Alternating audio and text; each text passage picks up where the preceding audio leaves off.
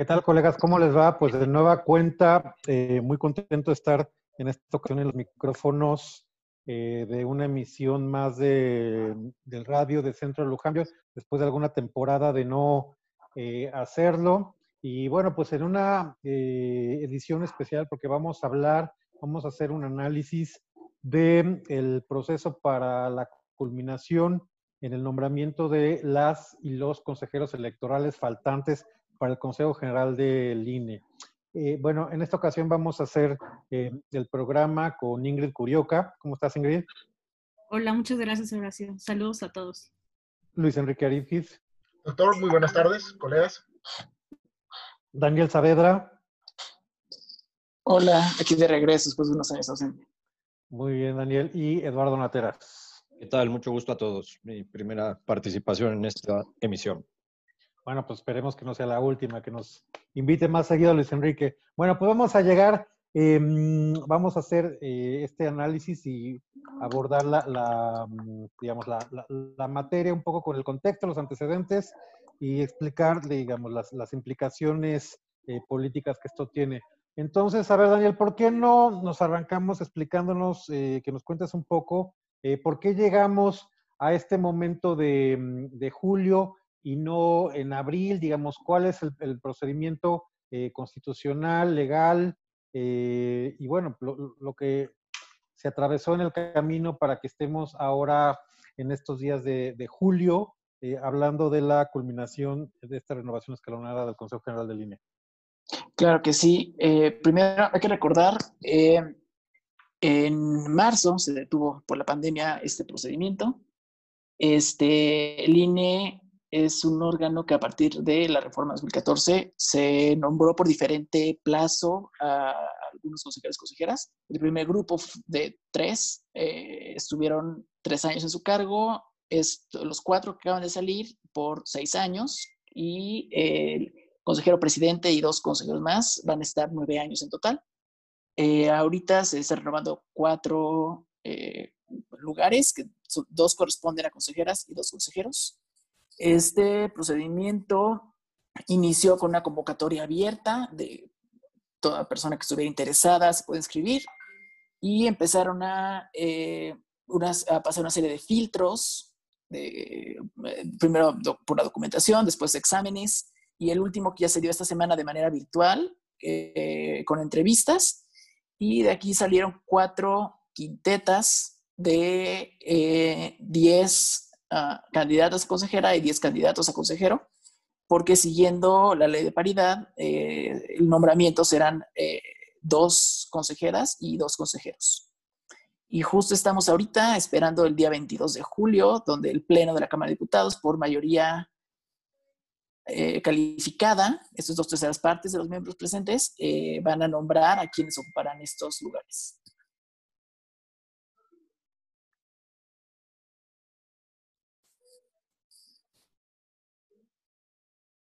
Así es, muy interesante esto que comentas, Daniel, y en efecto será la primera vez que em, el Pleno de eh, la Autoridad Administrativa Federal, en este caso nacional, en materia electoral, se ha integrado por primera ocasión en, paridad, porque a partir de eh, cuando tomen posesión van a eh, seis consejeros electorales hombres, cinco consejeros electorales y el presidente, y cinco consejeras electorales. A las, a las tres que integran la mesa, pues se van a sumar dos más de entre las quintetas que ya le entregó el Comité Técnico de mm, Selección y Evaluación a la Junta de Política.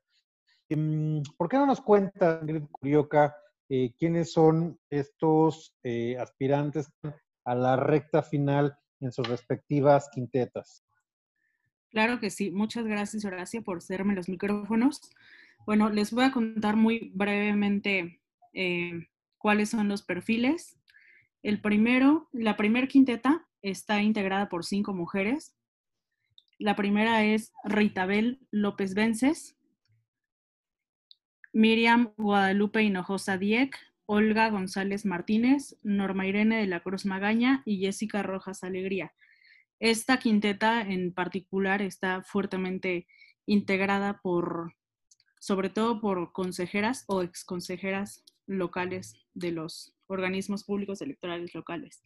Eh, la segunda quinteta la integran Carla Astrid Humphrey Jordan, Ana Lilia Pérez Mendoza, Yulisca Circei Bautista Arreola, Sofía Margarita Sánchez Domínguez y Alma Eunice Rendón Cárdenas. Esta quinteta está conformada también por, en parte por, integrantes o exintegrantes de, de los soples y eh, mujeres que se han dedicado en particular a la consultoría internacional. La tercera quinteta es de hombres. El primer integrante es José Martín Fernando Faz Mora, Luis Octavio Vado Grajales, Yuri Gabriel Beltrán Miranda, Marco Iván Vargas Cuellar y Reinaldo Junuen Ortega Ortiz. Esta quinteta está integrada también por consejeros de los OPLES, eh, del CEPAC particularmente y del ISM, así como un profesor investigador. Y finalmente, la última quinta está integrada por Gustavo Miguel Meixueiro Nájera, Rodrigo Escoduño, Francisco Javier Aparicio Castillo, Ukip Espadas Ancona y Jesús Arturo Baltasar Trujano. Esta quinteta está integrada por el único miembro que trabaja en el Tribunal Electoral del Poder Judicial de la Federación, eh, un investigador del CIDE. Eh, bueno, esta, es la quinteta que trae más investigadores, porque trae dos investigadores, y el consejero presidente del, del OPLE de Oaxaca. Eh, finalmente, estas fueron las cuatro quintetas que quedaron integradas por los 20 candidatos a, ocupar el puesto de, dos consejeros hombres y dos consejeras electorales mujeres. Y pues falta ver quién, quién quedará finalmente como la o el elegido. Muy bien, Ingrid, muchísimas gracias. Eh, Eduardo Nateras, ¿por qué es tan importante en este momento eh, de coyuntura política y en general para la historia de las instituciones eh, del Estado en México y la consolidación de la democracia, la defensa del mm, Instituto Nacional Electoral. Claro, pues nuevamente saludo a, todos los que nos escuchan.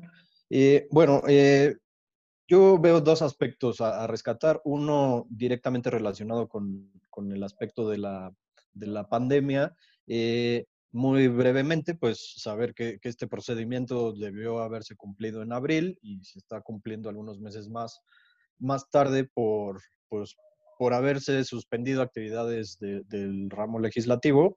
Eh, y eh, esto tuvo como efecto que en estos meses el Consejo operara eh, con siete de sus once consejeros. Entonces, esto, por un lado, pues recalcar que no es la primera vez que sucede, ha sucedido por ahí después de la elección de 2006.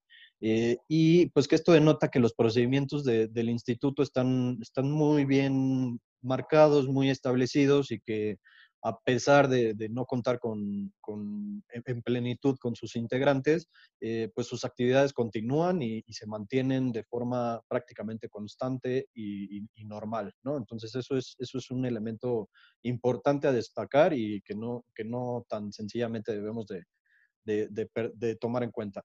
Eh, en cuanto a la parte histórica y a la parte institucional, pues es un procedimiento muy relevante, eh, muy relevante en el sentido de que el Instituto Nacional Electoral, en su calidad de organismo eh, constitucional autónomo, pues ha sufrido muchos ataques por, por la actual administración federal,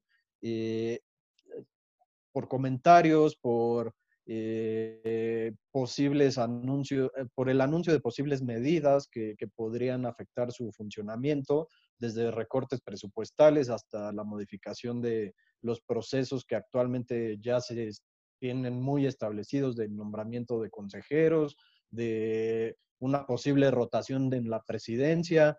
Eh, entonces, el hecho de poder continuar y sacar adelante este proceso de nombramiento a pesar de la pandemia, pues resulta de la máxima relevancia. De la máxima relevancia en el entendido de que denota eh, pues un respaldo a esta institución tan relevante en, la vida pública y política de, nuestro país. Eh, y por otro lado, pues no dejar eh, pasar el hecho de que los cuatro perfiles electos, dos hombres y dos mujeres, eh, tendrán bajo su tutela la organización de los, de los comicios federales, entre otros, eh, los comicios federales de 2021, que es el próximo año, y la elección presidencial de, de 2024, ¿no? Entonces son eh, pues labores muy relevantes y que como institución es muy importante que, que se mantengan estos procesos y que pueda continuar su, su trabajo de, de forma constante e ininterrumpida. Eh, así es, Eduardo. Pues sin duda alguna es fundamental para continuar con este proceso de consolidación a la democracia que las elecciones las eh, organice eh, alguien completamente ajeno al poder en turno, ¿no? Y sobre todo si este poder en turno en general pues no ha tenido una, em, digamos, actitud de reconocer los resultados electorales cuando no le favorecen. Pero bueno, ya que eh, hablamos de un, algo que está mucho en el ambiente al momento de, hacer esta selección, la renovación escalonada de las, los consejeros electorales en el, en el INE, que es la captura, la famosa captura por parte de los partidos eh, políticos, ¿tú qué tendrías que comentar al respecto, Luis Enrique, sobre este tema? En primer lugar, también muchísimas gracias por la invitación realmente aquí hay algo que se vuelve sumamente relevante y es el tema de que en cada uno de estos procesos donde se van a elegir personas o perfiles de alguna manera para organismos de gobierno, naturalmente nace la polémica de si de, verdaderamente deberían pertenecer o no. Hay este, gente que les gusta, hay gente que no les gusta. Realmente se vuelve un tema político complicado y sobre todo que se puede prestar a malas interpretaciones. Pero aquí realmente híjole, lo que, lo que mencionaba este Eduardo de en cuanto a o seguir consolidando el INE, realmente se rescata la función de que el Instituto Nacional este, Electoral, a lo largo de los años que ha estado presente, ha tenido ese firme compromiso de aportar a la sociedad de manera transparente, de manera objetiva y de alguna manera sin tener un sesgo. Entonces, si bien hay actores que pudieran estar en contra de los perfiles presentados, inclusive dentro del instituto, realmente es importante decir que son buenos perfiles, son perfiles que de alguna manera tienen una trayectoria importante en cuanto a materia electoral y sobre todo que vienen a seguir fortaleciendo el Instituto Nacional Electoral. Respecto a esto, realmente es importante rescatarlo y decir que sigue continuando con las labores del INE para fortalecerlo y de alguna manera vienen retos importantes que son lo que mencionaba, eh, las elecciones del 2021 y las del 2024, donde sin duda, si se tuviera este, un instituto débil, de alguna manera se podía prestar a malas interpretaciones y sobre todo a un desmoronamiento de la democracia que tanto le ha costado construir a nuestro país.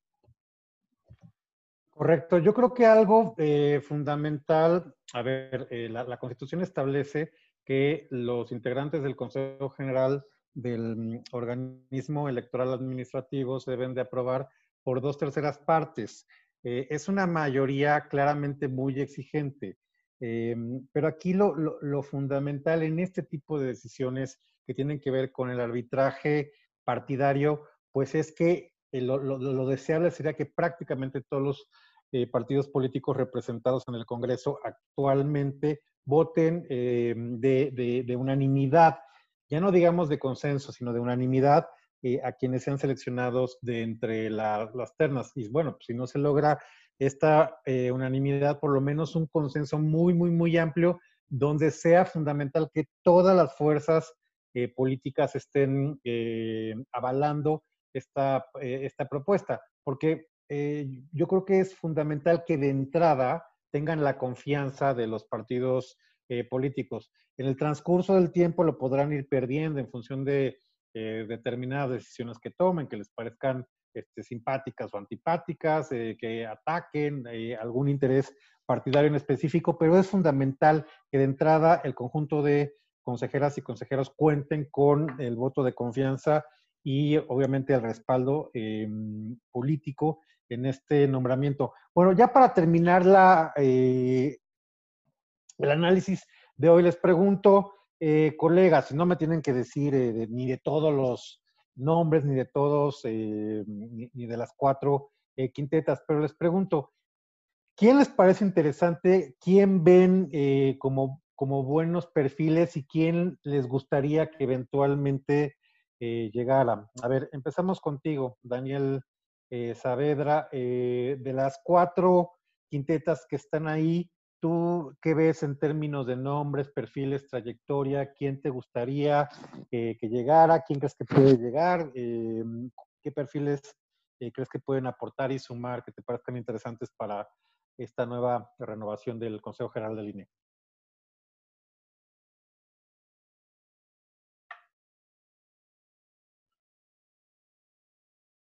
Daniel, em, no te escuchamos. A ver, de la primera quinteta, yo pienso y que podría ser eh, Rita B. López quien avanzara. De la segunda, Carla Humphrey. De la tercera, eh, Yuri Beltrán. Y de la última, yo creo que Javier Aparicio. Hay que estar atentos porque hay, hay gente que Morena podría imponer por ahí, que son gente como Ukip Cabañas o este Reinaldo, que son cercanos a, al partido. Entonces hay, hay que estar atentos a ver qué sucede ahí. Muy bien. Em, Eduardo Nateras, ¿tú qué ves por ahí entre los nombres de las, de las quintetas? Eh, pues yo, de, un comentario un poco más, más, general sobre, sobre los perfiles. Eh, veo como, como nos comentó Ingrid, eh, pues por un lado como una, una carga en, en, el grupo de primer quinteta de mujeres, eh, más de perfiles que vienen o provienen de una marcada trayectoria electoral, ¿no? Que eso eh, suele, suele considerarse motivo de discusión de si los perfiles deben de ser gente con marcada experiencia en el ámbito o si por el contrario se le, se le debe abrir la puerta a otro tipo de perfiles, un perfil más académico e incluso perfiles distintos de otros ámbitos eh, pues laborales, profesionales, eh, para darle o nutrir de, darle pluralidad a la integración de, de la mesa, ¿no? Entonces, eh, pues por un lado sí hay esa marcada Mm, ese marcado componente de, antecedente electoral o de experiencia electoral. Y por otro lado, pues destaco, por ejemplo, en, la,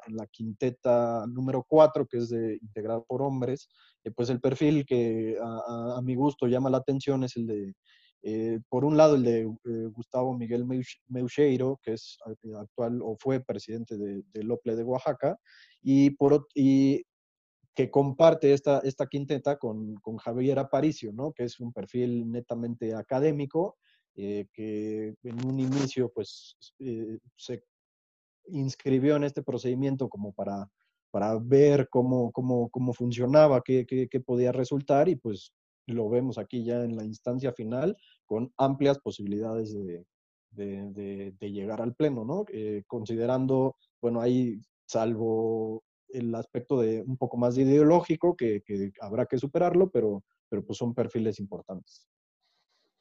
Ingrid Curioca, ¿tú qué ves?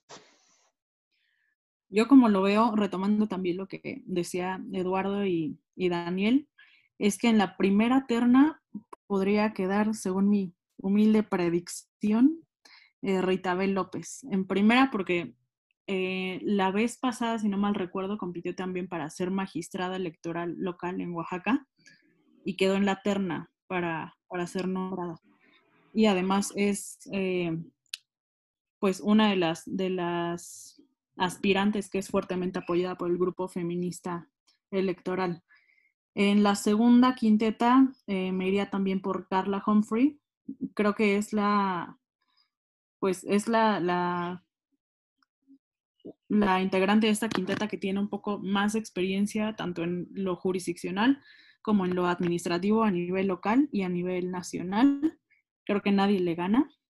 Y bueno, en la tercer quinteta de hombres, mm, me late, no sé por qué, que quedaría Reinaldo y en, un, en un entendido también, como lo decía Daniel, por un perfil más ideológico em, afín a cierto gobierno.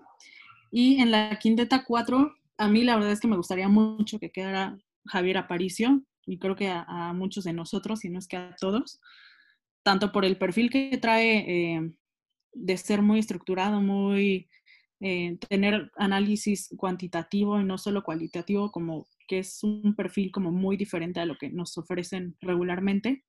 Y bueno, también porque ha tenido experiencia como consejero local en el, en el COTAPREP, me parece que también estuvo un rato y pues bueno, ha tenido bastante experiencia.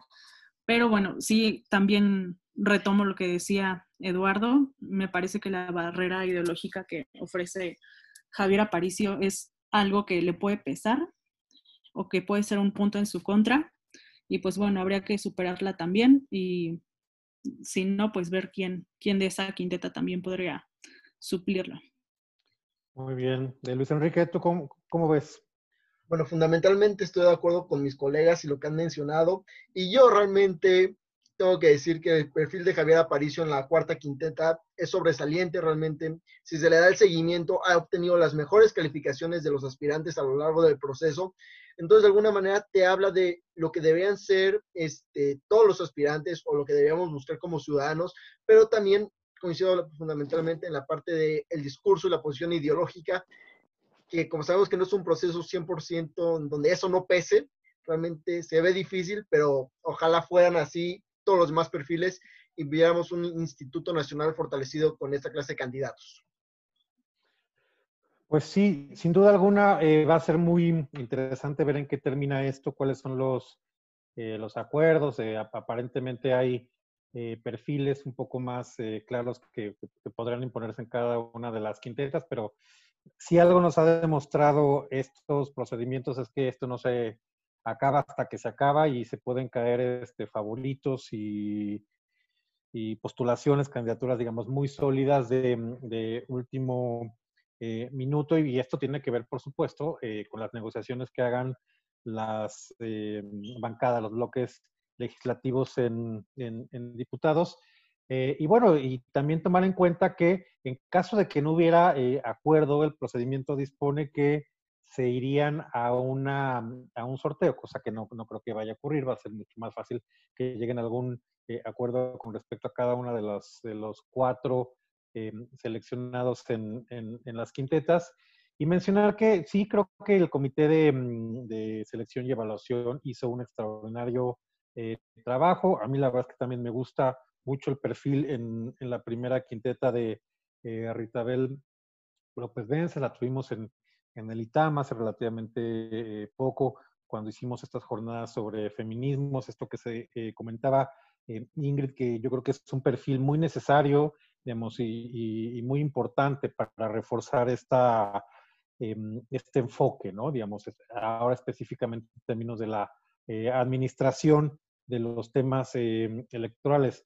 En la segunda, por supuesto, eh, la verdad es que me entusiasmaría mucho ver a Carla Humphrey em, por fin sentada en el Consejo General del, del INE. Tiene las eh, capacidades, la trayectoria y la experiencia necesarias eh, para hacerlo y además pues, que nos, nos olvide una cosa que por lo menos para mí es muy importante, es egresada del ITAM. Entonces, bueno, pues eso creo que sería una extraordinaria noticia para nuestro, nuestro instituto, aunque en, algo que, comentó, me parece Eduardo, eh, creo que es interesante ver en esta quinteta el perfil de Eunice eh, Rendón, porque ella probablemente sea la que menos experiencia electoral tenga de, estos 20 últimos perfiles y sin duda alguna tiene una amplísima y reconocidísima trayectoria profesional en otros em, ámbitos. Y creo que también em,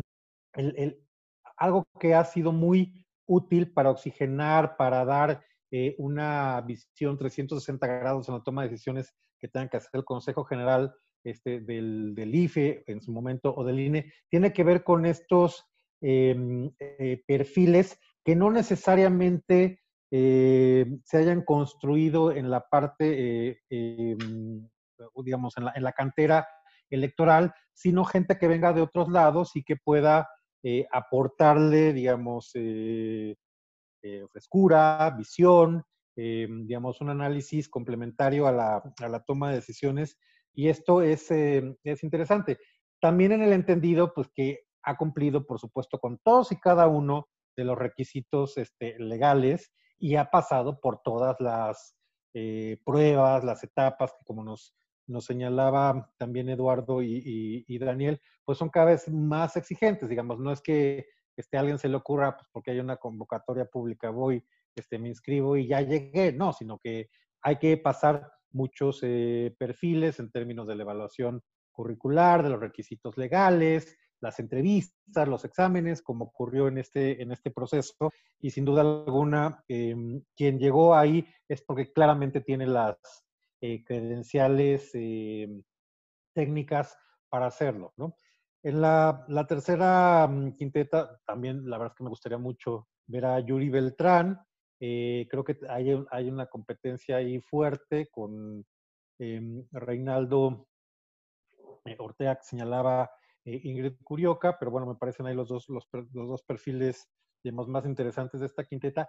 Y la última, sin duda alguna, había leído por ahí en alguna publicación que era como una suerte de la quinteta de la muerte, ¿no? Porque, pues en efecto, los tres mejores evaluados de todo este proceso terminaron en la última, en la última quinteta. Entonces, claramente, pues es una, una mm, una quinteta muy complicada, este, muy eh, compleja también personalmente. Me gustaría mucho ver a, eh, Javier Aparicio, que resultara em, electo eh, en, esta, en esta quinteta, pero bueno, pues vamos a ver al final del día más allá de lo que podamos opinar nosotros, este, en términos de quién sería conveniente o que hiciera, digamos, un, un buen papel, considerando eh, los equilibrios y algo de lo que habló Eduardo, ¿no? Digamos, los escenarios de, a los que se enfrenta el Instituto Nacional Electoral, qué tipo de perfiles son los que reforzarían mejor la integración del, del, instituto. Pero bueno, falta muy poco tiempo para, para saber qué va a pasar aquí. Ya se estará hablando tanto en las ediciones de, de radio del, del Centro Lujambio como en el boletín de este resultado. Bueno, pues muchísimas gracias, em, eh, Daniel, Ingrid, Eduardo, Luis Enrique, por haber estado esta, en esta edición del Centro eh, Lujambio. Nos escuchamos en una próxima edición. Muchas gracias. Gracias a todos. Gracias, colegas. Mucho gusto.